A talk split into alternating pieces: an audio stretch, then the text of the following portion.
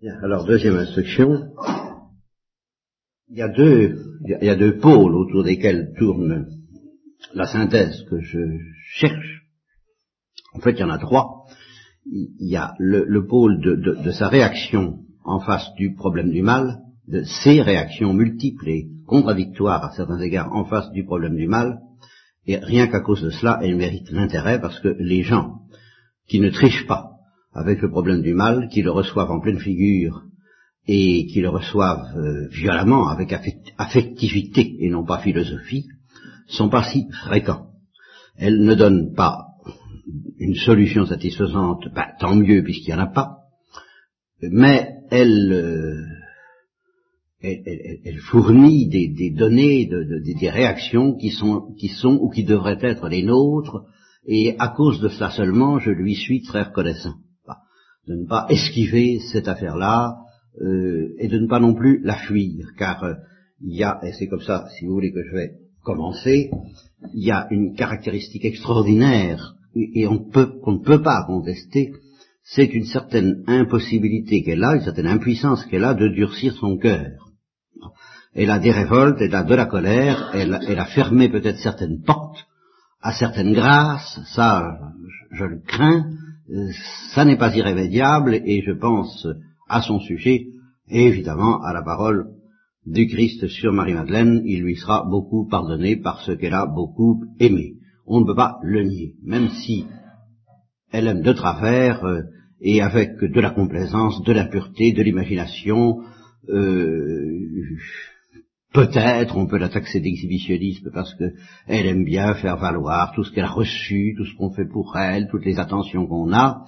Euh, même à ce plan-là, c'est pas si simple parce que elle dit qu'elle a besoin qu'on l'aime, elle le dit textuellement, elle a besoin qu'on l'aime et qu'on lui montre cet amour et elle le met en, en épingle, elle le montre en épingle à ce moment-là tout ce qu'on lui donne pour manifester son amour parce qu'elle a besoin de colmater les brèches de son enfance Bon, que celui qui n'a pas jamais péché dans ce domaine-là lui jette la première pierre, c'est évidemment pas de la sainteté, c'est pas non plus euh,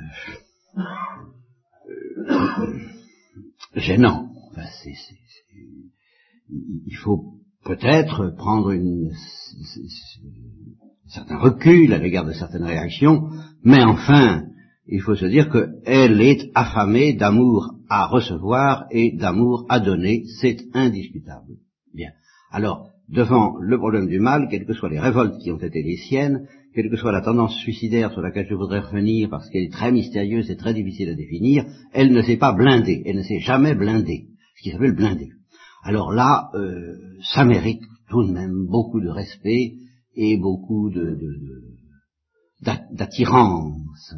C'est attirant quelqu'un qui ne se durcit pas, il n'y a rien à faire, vous comprenez, qui, à la fois ne se durcit pas et ne s'aveugle pas. Hein? Alors, je vais, je vais, vous donner un, un, exemple humoristique avant même d'aller euh, plus loin, parce que j'ai déjà oublié le passage que je voulais vous citer, c'est il y en a trop, n'est-ce pas?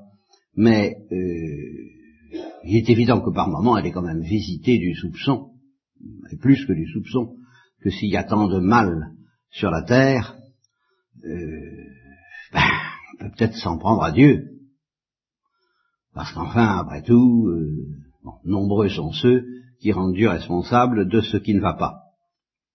Et là, euh, c'est impressionnant de voir à quel point elle met une limite à cette revendication qu'elle est tentée, elle aussi, bien entendu, de formuler à Dieu parce que les choses ne marchent pas. Les choses marchent sur terre de manière horrible. Elle le dit à plusieurs reprises. Là, nous trouvons des textes.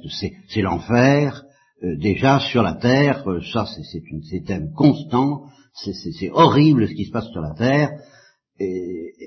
Et, par conséquent, comme par ailleurs, elle ne veut pas accueillir la notion du, péché qu'elle a tendance à réduire la méchanceté des hommes à celle euh, d'une attitude euh, d'enfant auquel euh, il mérite évidemment une bonne correction, mais enfin auquel il ne faut pas en vouloir trop parce que ce sont des casse-pieds. Alors évidemment, comment ne pas s'en prendre un peu à Dieu? Eh bien, le sommet de ce qu'elle propose de faire au sujet de Dieu pour se révolter, c'est que elle aura des choses à lui dire quand elle arrivera de l'autre côté. Elle n'a pas du tout un instant l'inquiétude de ce que Dieu pourra lui reprocher, mais elle pense très clairement à ce qu'elle lui reprochera elle. Et ça se traduit par une expression qu'elle reprend dans son émission télévisée, quand elle dit, bon, ça, je lui tirerai les moustaches. Ça, c'est... Bon. Eh bien, cette expression même trahit quand même, je dirais, un grand amour. Euh, elle n'arrive pas à s'en prendre vraiment à Dieu parce qu'elle aime Dieu, il n'y a rien à faire. Elle a confiance en lui, avec son cœur, avec sa tête, évidemment, avec sa tête, elle est tentée de lui en vouloir. Comme sa tête marche pas tellement, tête de linotte, ni, ni qu'elle se soucie pas beaucoup de la faire marcher euh, logiquement, surtout pas logiquement, alors euh, avec un parfait illogisme, elle est prête à lui faire des proches, enfin ça n'ira pas bien loin parce que elle a confiance en lui, c'est le grand patron, euh, il est épatant, elle l'aime, il n'y a rien à faire. Et alors, dans toutes ces invectives, car Dieu sait s'il y a des invectives, y compris contre l'Église, vous le savez, euh, je suis tenté de dire, quand j'ai envie de la, de dire non, ça, ça va pas, c'est inadmissible, c'est pas en place, c'est pas correct, ça va pas, eh bien, c'est une des réflexions que je me suis faite en lisant le deuxième livre, je me suis dit, ben, au fond, elle a quelque chose de Job, et moi, avec mes mises au point, quelque chose des amis de Job. Et c'est pour ça que je me méfie. Elle dit des choses qui tiennent pas debout, mais c'est exactement ce que Dieu a dit à Job à la fin de son livre, du livre de Job, quel est celui qui euh, trouble le plan divin avec des discours sans intelligence, en termes beaucoup plus familiers, et même quelquefois en termes grossiers, on pourrait dire quel est celui qui trouble le plan divin avec des âneries, et on pourrait aller plus loin, n'est-ce pas, en débloquant légèrement, hein, voyez. Bon, euh, quel est celui qui, Bon, et, et, et, tandis que les amis de Job, non, ils débloquent pas. Ils disent ce qu'il faut. Bon. Et à la fin, eh bien, ce sont les amis de Job qui sont priés d'aller demander à Job d'intercéder pour eux, parce que leur discours n'ont pas plu à Dieu, alors que le, le, déblocage de Job a plu à Dieu. Pourquoi? Parce que le déblocage de Job était plein d'amour. Et que le déblocage des amis de Job, non. C'était pas plein d'amour. Tout au moins au même degré. C'est ce dont je me méfie vis-à-vis de cette fille-là, Et euh, bon, donc j'ai l'impression que euh, c'est ce qui pourrait frôler le blasphème chez elle, comme il y a des choses qui frôlent le blasphème chez Job, ça risque de plaire à Dieu parce que son cœur fonctionne, comme je vous le disais hier, alors que la sagesse, la prudence, l'équilibre, euh, qui sont les nôtres, risquent de déplaire à Dieu parce qu'il n'y a pas d'amour là-dedans, tout au moins c'est tiède, c'est très tiède, comparé à ces excès. Alors il y a des excès, bien sûr, mais, bien. Ceci dit, même, même à l'intérieur de ces excès, elle, a connu de réels problèmes, de réelles tensions. elle, a, elle, a, eu à résoudre à sa manière des contradictions, et elle les a résolues à sa manière qui n'est pas satisfaisante, mais tout de même, elle les a dénoncées et définies, ces contradictions je parle toujours en face du problème du mal. La deuxième chose dont je voudrais vous parler après, mais que je ne peux pas aborder tout de suite, c'est son attitude à l'égard de l'Église. C'est beaucoup plus difficile, c'est beaucoup plus mystérieux, et je ne pourrais pas en rendre compte avant d'avoir mis en, en évidence euh, ben, un événement que vous entendrez dire au réfectoire tout à l'heure, parce que j'ai vu où vous en étiez resté, euh, peut-être pas jusqu'au bout, donc je vous en parlerai comme si vous ne deviez pas l'entendre, et qui est un, des événements analogues à celui que j'ai évoqué hier soir à la fin, euh, qui, alors là, euh, peuvent laisser entrevoir ce que peut être le combat de cette âme avec Dieu, et, les points où, alors, là, euh, elle, risque de recevoir des, des, reproches de Dieu auxquels elle ne s'attend pas du tout, car celui qu'elle a reçu et qu'elle décrit, elle ne s'y attendait pas du tout, et après, même, elle n'a pas compris.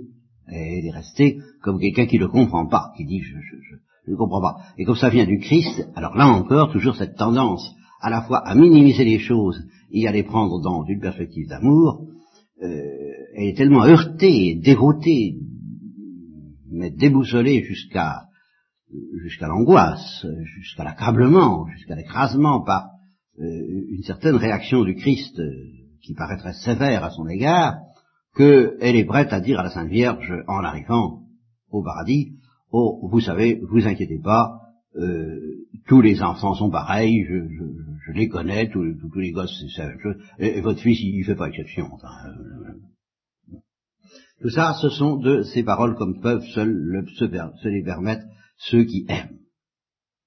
Ça, euh, quels que soient ses défauts, moi vous, vous me retirerez pas ça. Elle a une autre qualité, mais je ne sais plus laquelle je voulais dire. il y a, a celle-là, que son cœur fonctionne, et qu'elle ne se durcit pas, qu'elle ne s'est jamais durcie. Et il y en a une autre, elle, je la retrouverai. Alors, euh, cette vision qu'elle a du monde et de sa propre souffrance, c'est tout ça est très mystérieux. Vous savez qu'elle a, je vous l'ai dit hier, elle a subi une trentaine d'opérations et elle a subi surtout des moments terribles à l'hôpital après avoir sauté sur la mine pendant des mois et surtout des semaines. Alors là, elle a souffert atrocement, moralement et physiquement, puisque c'est le moment où elle a appris, c'est au cours de l'hôpital qu'elle a appris, car on lui a pas dit tout de suite que son frère Claude était mort, c'est le moment où elle a appris par son père qu'elle ne reverrait jamais Robert, l'homme qu'elle aimait, et euh, l'homme qu'elle aimait à 13 ans, mais elle était assez précoce affectivement pour qu'on puisse lui faire crédit sur ce point, ça, ça me gêne pas du tout. Et, elle a donc euh, désespéré et eu très sérieusement euh, l'espoir de mourir, ça c'est sûr. Et là aussi, là, elle lâche dans le premier livre une parole qui m'avait un peu gêné, mais qu'il ne faut pas presser trop, puisqu'il faut la réintégrer dans l'ensemble de ce que je viens de vous dire. Euh, elle dit, bon, ben, j'espérais bien mourir, j'étais à deux doigts de la mort, et, et puis il faut croire que ce père-là ne m'aime pas beaucoup, lui non plus, parce que j'ai survécu. Ah, et c'est une des choses qu'elle a le plus de mal, disons, à lui pardonner. Et j'en arrive peut-être à ce que je voulais vous dire, la deuxième chose que je voulais vous dire, à propos du problème du mal, ça c'est très important pour euh, situer tant, tant bien que mal. La manière dont elle affronte le problème du mal, c'est qu'elle n'est pas rancunière.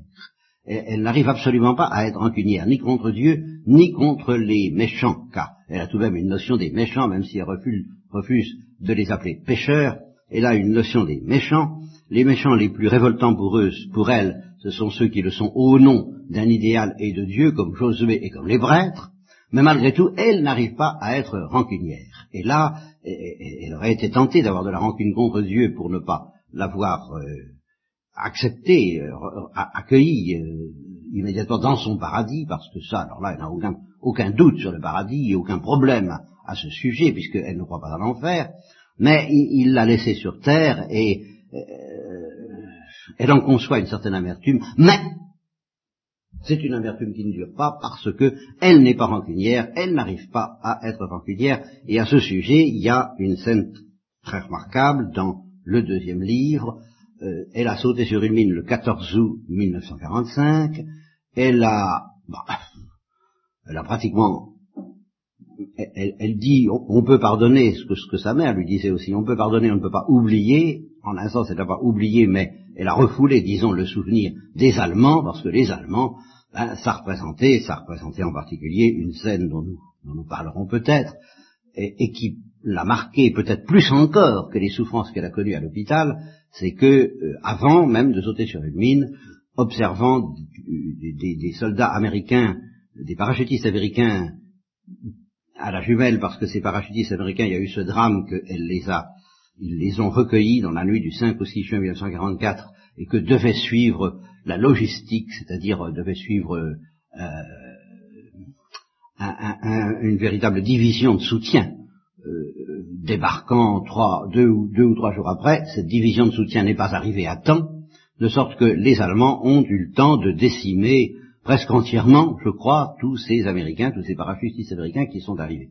Et alors, ils les ont décimés quelquefois de manière extrêmement sauvage, et elle a assisté alors à euh, une scène atroce à la jumelle où des Allemands se sont acharnés à coups de couteau sur, et lentement, exprès, sur des Américains avant euh, de, les achever, au lieu de les tuer, ils les ont euh, fusillés dans les jambes pour pouvoir mieux les, tuer plus lentement à coups de couteau. Elle a vu ça dans sa jumelle et elle a été... alors là, il s'est passé quelque chose de très mystérieux qu'elle-même dit ne pas comprendre puisqu'elle a éprouvé physiquement dans son corps une souffrance dépassant toutes les souffrances physiques, même en insensé de l'hôpital, et elle en garde le souvenir et la trace euh, toutes les années précédentes. On peut y voir de l'hystérie, on peut y voir tout ce qu'on voudra si on n'est pas d'accord. Euh, ce que j'ai découvert dans le deuxième livre, c'est que ça n'a pas été sans révolte. Elle a, elle a conçu contre ces Allemands, euh, et un peu contre Dieu sur la même chose, mais sans rancune, parce qu'elle n'arrive pas à lui en vouloir vraiment, euh, une révolte de, cette chose-là, de cette méchanceté, dont elle dit dans le deuxième livre, je n'arriverai jamais à comprendre la méchanceté des hommes. Ça, c'est quelque chose qui passe pas. la, souffrance physique, c'est affreux, mais euh, d'une certaine manière, ça pose pas de problème pour elle. Elle accueille tous les malades qui se recommandent à elle tout au long de son pèlerinage. Euh, c'est pour eux qu'elle fait le pèlerinage autant que pour, pour elle et pour Dieu. Euh, nous reviendrons sur le motif de ce pèlerinage si nous avons le temps. Vous voyez, il y a, y a trop de choses, mais il n'y a pas de problème. Ça, ça, ça la gêne pas en un sens. Elle, prie pour eux, elle offre pour eux, elle, elle va à Jérusalem pour eux. C'est ça tout bien. Pas? Mais la méchanceté, la souffrance qui vient de la méchanceté, de la cruauté, alors là, c'est un bouleversement. Ça, c'est un bouleversement. Et un bouleversement dans lequel se, mélange, se mélange, alors c'est très complexe. Se mélange une compassion au deuxième degré, une compassion extrêmement profonde. Nous, verrons que quand elle est en Terre Sainte, elle, découvre un, arbre qui, qui, qui manifestement lui apparaît tout de suite comme étant celui à partir duquel on a sûrement tressé la couronne d'épines, et elle est fascinée par cet arbre. Et tout de suite, elle pense au couronnement d'épines. Et elle est vraiment dans une contemplation du couronnement d'épines à travers cet arbre, tout de suite. Elle pense qu'à ça. Donc, vous voyez comme à quel point elle est euh, chrétienne, imprégnée de, de tradition chrétienne, euh, d'une manière irrésistible. Et euh, elle met vraiment ses pas dans les pas de Jésus, elle, elle ne pense qu'à lui, et à ce moment-là, elle ne met pas la Bible en question, elle a peut-être mis l'Ancien Testament en question, mais sûrement pas le Nouveau. mais alors, la, la, la, souffrance provoquée par la méchanceté des hommes, alors là, il y a, y a, quelque chose incontestablement qui va pas, il y a quelque chose qui passe pas, et qui lui donne envie de, de quitter cette terre, qui est un enfer, vraiment de, de quitter au plus vite.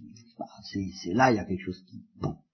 Et... Euh, c'est à partir de là que je voudrais vous faire quelques citations et qui vont en même temps interférer, je ne peux pas faire autrement avec le problème de ses relations avec l'Église, mais je ne veux pas affronter immédiatement dans toute sa dimension le problème de ses relations avec l'Église. Avant de partir, avant de partir en pèlerinage, donc, euh, voilà, il faut qu'elle place ses enfants quelque part. Et alors là, elle n'a pas d'hésitation. Euh, il faut qu'ils soient protégés. Elle, ne se désintéresse pas, pas quand même complètement. Elle, tente Dieu assez souvent. Vous l'avez déjà vu hier. Euh, ah non, vous ne l'avez pas encore vu. Mais euh, bon, d'abord elle arrive en Yougoslavie sans savoir même que c'est un pays communiste, ça faut, faut, faut le faire quand même, pas? Je ne savais pas que c'était un pays communiste, pas? Et je ne savais pas qu'on y persécutait les chrétiens. Je ne savais pas. Euh, je n'étais pas inquiété de tout ça. Bon, alors là on peut dire qu'il y a une certaine inconscience, c'est que d'un bout à l'autre, on peut tenter de dire qu'elle tente Dieu. On peut dire qu'à l'égard de, toutes les questions matérielles, elle tente Dieu parce que euh, compte sur lui en permanence, il va arranger ça. Malgré tout, il faut pas exagérer. elle hésite beaucoup à faire ce pèlerinage, en partie à cause de ses enfants. Qui va pouvoir, et en particulier à cause du dernier, puisque c'est à propos du dernier qui était euh, aux, dernières minutes presque avant la mort, ou en tous les cas aux dernières heures avant la mort, euh, c'est à cause de lui qu'elle a eu cette espèce d'impulsion de, promettre le pèlerinage à Jérusalem s'il était guéri, et qu'il a été guéri. Alors, euh, elle l'a soigné avec euh, maladresse peut-être, mais avec, toujours un, amour fou pendant des semaines et des semaines, parce qu'il a mis des, mois avant de rejoindre le poids normal d'un enfant. Et elle ne le quitte pas sans avoir le tourment, le souci de le mettre en de bonnes mains. Et alors là, il n'y a pas d'hésitation. Un instant, ce seront des religieuses alors là, ça, ça, elle, a, confiance que dans les bonnes femmes pour ça. Hein elle sent bien. Bon, encore une contradiction par rapport à l'Église, mais c'est. Alors c'est très bien. Elle va les mettre euh, donc dans les mains religieuses. Mais alors il se trouve qu'elle a besoin d'obtenir des certificats de baptême. Alors il va falloir qu'elle ait, qu'elle ait, qu'elle ait affaire à un curé. Alors elle va voir le prêtre d'Angerville-Lorcher, qui dessert aussi la paroisse de Val-Église, et euh, elle avait dit peu de temps à un journaliste, le premier journaliste qui s'est intéressé à son cas parce qu'elle avait tout de suite demandé des, passeports, elle rentrée, elle a tout de même un peu préparé ce voyage à Jérusalem, s'est enquistée un âme, et puis elle a dit à ses enfants pourquoi, et à son mari pourquoi, bah, naturellement ça c'est su, et un journaliste est est venu la voir, et euh, il lui a demandé êtes-vous catholique? Elle dit oui, oui, je suis catholique, mais je suis pas pratiquante, ça fait 14 ans que je n'ai pas mis les pieds dans une église, euh, et c'est pas demain la veille que je recommencerai. Je, ne pratique pas. Attends, minute, je ne pratique pas. Hein? Et euh, ça se recoupe très bien. La, date où elle a cessé toute pratique religieuse, c'est de mettre les pieds dans une église, ça va jusque-là, de mettre les pieds dans une église. Donc là, il y a une évolution déjà dans ce pèlerinage. C'est la date de son mariage, parce que le prêtre l'a envoyé promener dans les termes où, que je vous ai lus hier soir. Et ça, ça n'a pas passé. Mon soir, au revoir, je une église. Alors elle le dit au prêtre en question, qui s'appelle le père Payette, qui est un de ceux avec qui elle aura euh, les relations les plus profondes, les plus vraies qu'elle a, et il y en a avec plusieurs prêtres. Celle-là, euh, celui-là, ça ira très bien, je dirais. Il, demande une explication. Il lui demande pourquoi, n'étant pas pratiquante, elle désire laisser ses enfants chez des religieuses, et surtout, pourquoi, dans ces conditions, entreprendre un tel pèlerinage Elle lui dit, voyons madame, ce pèlerinage n'a aucune valeur puisque vous n'êtes pas pratiquante. Dieu ne demande pas de tels vœux, voyez. Et Dieu ne demande pas ces choses-là. Il ne demande pas des vœux comme ça. Ce qu'il attend de vous, ben, ce serait plutôt, vous voyez, bon, je, je vois très bien disant ça, hein, je vois très bien disant ça. Hein. Bon, ce qu'il attend de vous, c'est plutôt la pratique journalière de la prière et l'assistance à la messe, le plus souvent possible, tout au moins. Et alors, elle écarte la réponse immédiatement, et elle contre-attaque, selon son tempérament. Elle lui dit parmi les gens qui font à la messe, et, là, elle, elle, se fait valoir, ça c'est très caractéristique. Moi, je suis une bonne chrétienne. Vous m'embêtez. Moi, je suis une bonne chrétienne. Tous, vos gens qui vont à la messe, est-ce qu'ils font une prière avec leurs enfants au moment des repas? Alors, euh, il répond pas beaucoup, pas beaucoup, franchement pas beaucoup. Eh bien moi, chez moi, mon père, à chaque repas, ne manquons jamais de remercier Dieu pour la nourriture qu'il nous donne. Même quand il n'y a qu'un plat de pommes de terre sur la table, et ça arrive souvent. Hein. À chaque petite joie que la vie nous apporte, nous en remercions notre Seigneur. Pour une fleur qui pousse dans le jardin. Et ici, je, j'en profite pour dire une chose que je risque d'oublier, c'est, euh, si on remonte à son enfance et à son christianisme de son enfance, qui n'était pas à ce moment-là encore en révolte contre les prêtres, la dimension extraordinairement franciscaine de sa spiritualité et de ses perceptions. Et il faut le savoir si on ne veut pas se scandaliser ou s'étonner trop de certaines choses qui sont d'ordre franciscain. Presque toutes les, grâces extraordinaires qu'elle reçoit sont dans l'ambiance franciscaine, c'est-à-dire dans l'ambiance, rappelez-vous ce que j'ai pu vous dire à ce sujet-là, d'une réconciliation anticipée entre l'homme et la nature, et dans son cas spécialement entre l'homme et les animaux, et spécialement entre l'homme et les oiseaux. Et à propos, pendant que j'y pense, euh, il y, a un drame au sujet de son âne, qui s'appelle Bijou. Il y a un drame, euh, cet âne lui est, lui est fourni très petit, et naturellement elle a de l'affection pour lui, et il a de l'affection pour elle, et tout, tout, tout se passe bien au, début euh, avec cet âne, et je ne sais pas, je crois que c'est déjà en France, oui, c'est déjà en France, c'est très tôt. Alors elle elle a l'intuition, dès le début que cet âne est en danger. Il est en danger parce que, justement, il va avoir affaire à la méchanceté des hommes. Euh, euh, elle a peur. Elle a une espèce de peur à son sujet, euh, presque plus grande, comme si une menace. Et alors une menace. Alors là, ça fait partie des choses extrêmement profondes que, que je trouve dans son livre, parce que ça frôle le mystère du péché originel. Vous savez qu'on euh, beaucoup de gens s'inquiètent de la souffrance des animaux, et beaucoup de gens s'inquiètent aussi de la cruauté des animaux. Est-ce que c'était comme ça dans le paradis terrestre? Est-ce que c'est la conséquence de la chute? C'est pas si clair tout ça.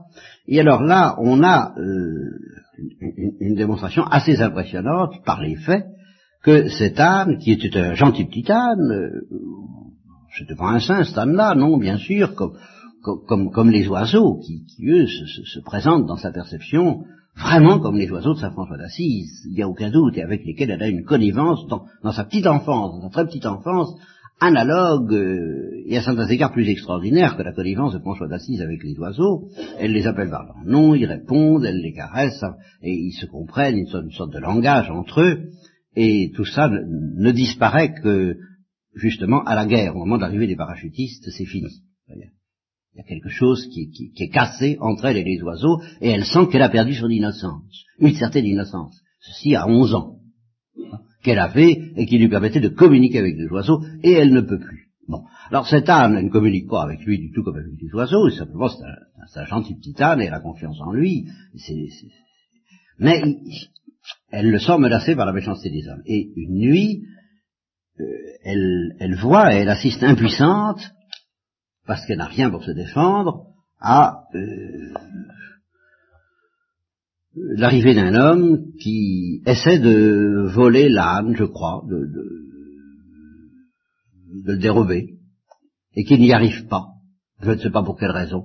L'âne se défend. Ah oui, je crois que l'âne lui envoie une de ses arvades qu'il envoie balader à trois mètres, euh, c'est toujours à trois mètres d'ailleurs. Dans, chaque fois que, l'âne en question verra promener des gens, et ça arrivera souvent dans le voyage, c'est toujours à trois mètres. Et, donc ça commence avec cet homme.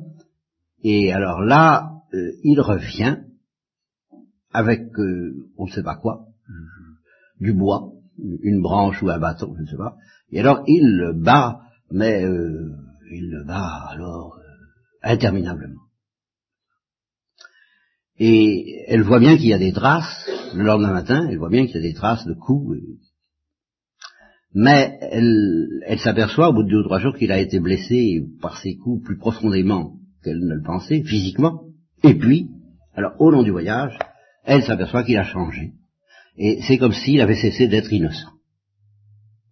Et à partir de ce moment-là, cet âne devient dangereux, cet âne devient méchant, cet âne devient, elle le dit à un moment donné, un assassin, car euh, il prémédite son coup une nuit où elle pose sa tente, il prémédite son coup et il va à l'autre bout du champ, et puis euh, une espèce d'intuition, toujours ce qu'elle appelle son sixième sens, l'avait amené euh, à quitter sa tente, on ne sait pas trop pourquoi, et elle le voit qui fonce sur la tente à toute vitesse, et d'une manière vraiment très bien calculée, il fait tomber tous ses, sabots sur la tente pour l'écraser. Et elle, se, elle, réalise qu'elle est en danger de mort. Et elle réalise que d'autres, que les gens même chez qui elle descend à plusieurs reprises sont en danger de mort. Elle se met à la fin à détester cet animal et elle décide de s'en débarrasser une fois qu'elle est en terre sainte. Le mal est arrivé. Mal s'est introduit dans le monde par euh, la faute de ses coups. Bien. Alors, euh, donc pas pour, pour, une fleur qui pousse dans le jardin, voilà ce qui est franciscain, ce qui m'a amené à dire ça, pour une fleur qui pousse dans le jardin, un oiseau qui chante, un nuage qui passe. Ils sont si beaux, les nuages, dans notre région, ça j'en sais quelque chose. Ça doit vous sembler bien puéril, mais c'est comme ça chez nous, c'est tout simple.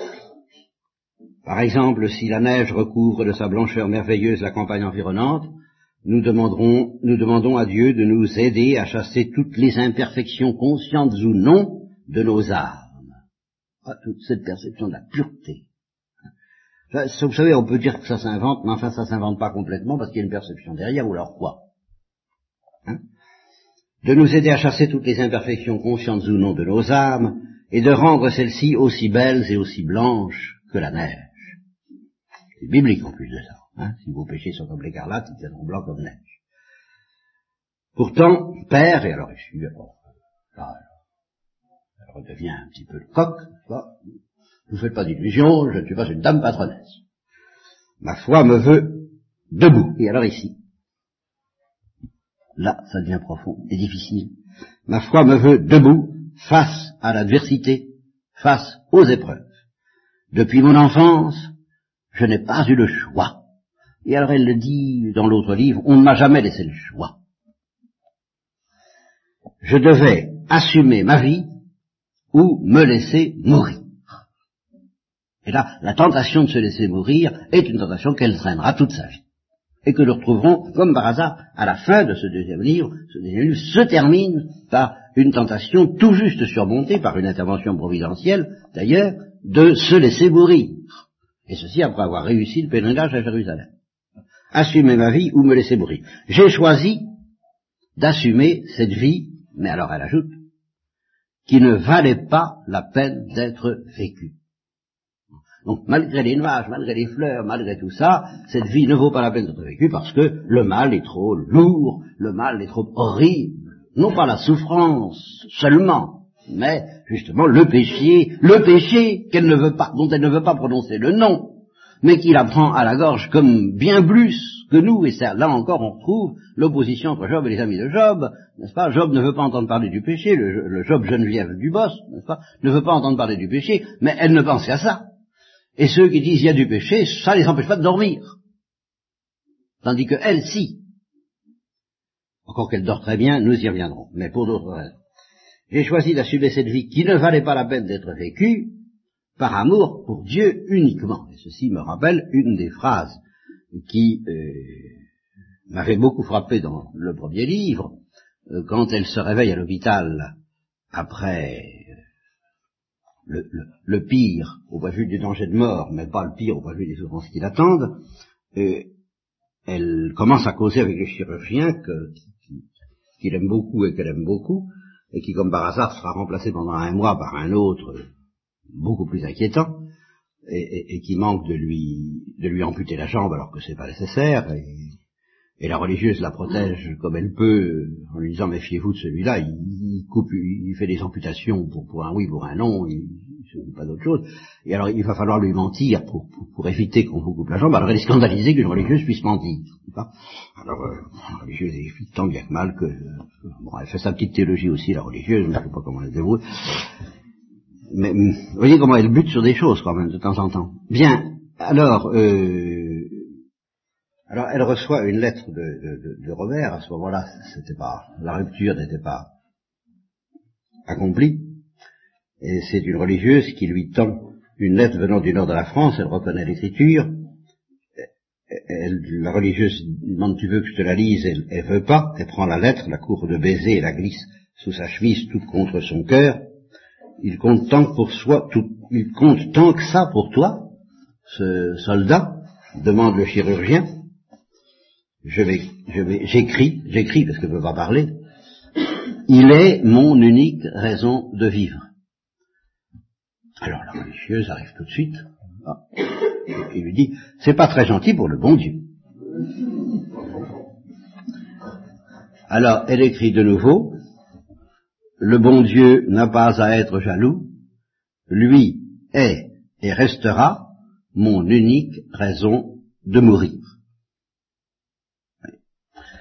Elle dit que Dieu est son unique raison de mourir, euh, et, il est en même temps l'unique raison qui la retient de mourir plus ou moins volontairement, euh, mais c'est très très dur. Vous voyez, ça c'est très très dur. Ce, monde, c'est à la fois les souffrances qu'elle a personnellement parce qu'elle n'a pas été aimée suffisamment et parce qu'elle ne l'est pas toujours pas, hein, en fait d'amour, au point de vue d'amour avec un grand A, ça s'est terminé par la disparition du seul amour qu'elle a eu, et euh, bon, ne parlons pas de son mari polonais, ça fait partie des questions qu'on peut se poser, mais en tous les cas, c'est pas un grand amour, ni même un amour au sens fort. Et au point de vue de l'amitié, ben, elle a trouvé une amie, celle dont je vous ai parlé hier, donc elle n'est pas très gâtée de ce côté-là. Euh, euh, il reste qu'elle est encore plus bouleversée par euh, le spectacle du monde, et alors là j'ai plusieurs textes à vous donner. D'abord, un premier texte pour vous donner comment une manifestation de la manière dont fonctionne son affectivité quand elle fonctionne, je dirais, d'une manière heureuse, quoique bouleversée, là encore, par le mystère du mal. Là, ça, on va se contenter de dire ça, vous allez voir euh, fonctionner son cœur, tout.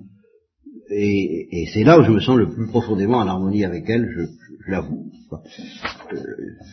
Quand il s'agit de, son courage, de sa capacité d'affronter euh, toutes les souffrances qu'elle assume, je ne me sens pas en harmonie avec elle. Mais c'est moi que j'accuse.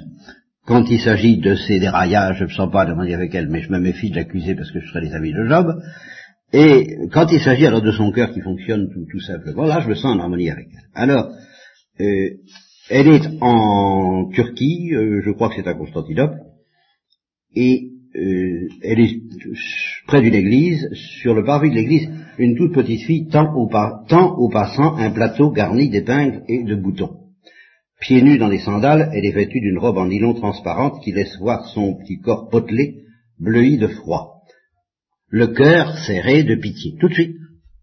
Elle ne s'attarde jamais au nom de ses souffrances personnelles d'une manière telle qu'elle qu'elle cesse à un moment donné de fonctionner face à la misère des autres. c'est irrésistible, elle le dit à un moment donné, a encore euh, une phrase que je voudrais vous citer, elle, dit à un moment donné, le monde irait mieux, ce serait très simple, pour que le monde aille mieux, il faudrait, il suffirait, ou il suffit, de laisser parler son cœur. Bon, c'est simple. Et elle dit, je ne me supporte pas mon impuissance à aider les autres, il n'y a rien à faire, il faut que je fonce. Et alors, c'est exactement ce qui arrive, le cœur serré de pitié, je m'assieds un instant sur les marches, lui tends les bras, posant immédiatement son plateau par terre, elle trotte vers moi, se blottit sous mon manteau. Pauvre petite bout de femme, elle est complètement gelée, elle va attraper du mal. Et alors ici, un désir irrésistible de l'emporter avec moi me saisit. Une petite sœur pour Stéphanie, qui est sa fille aînée. Elle sera choyée, dorlotée, sans plus réfléchir, tête de linotte, met son projet à exécution. Vous voyez, c'est bon. Et ça y va. Bien. À la sacristie, un homme qui parle le français, qui connaît la petite, accepte de m'accompagner chez ses parents et de faire l'interprète. J'exprime mon désir, la mère sourit, c'est pas la première fois. Qu'une femme lui fait cette demande. Bon, c'est à l'honneur de toutes ces femmes. Il y en a quand même. Non, elle ne donnera pas sa petite fille. Pourquoi? Euh, Parce que de tous ses enfants, c'est celle qui lui rapporte le plus de dollars.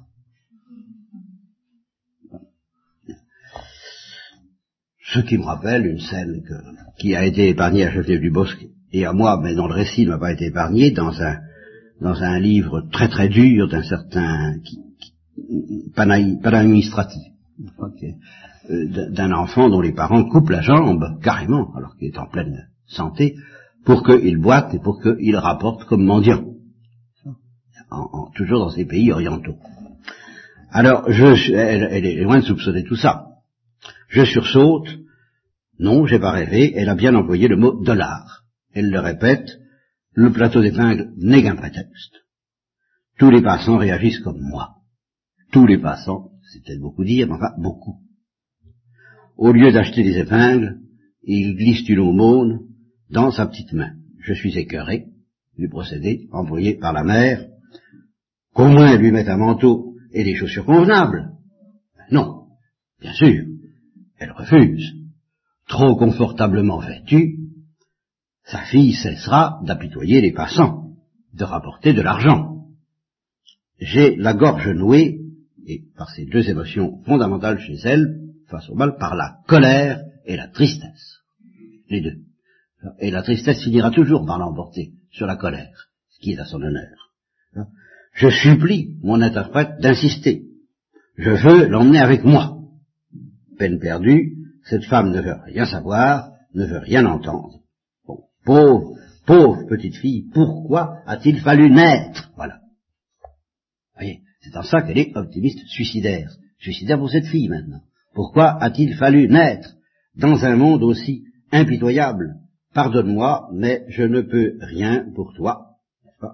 Et euh, elle dit bon bah je me sens lasse plus que si j'avais marché pendant 70 kilomètres, entre parenthèses sa moyenne de marche, et ça c'est historique, c'est 45 kilomètres par jour, on est à où elle était, mesurer un peu ce que ça.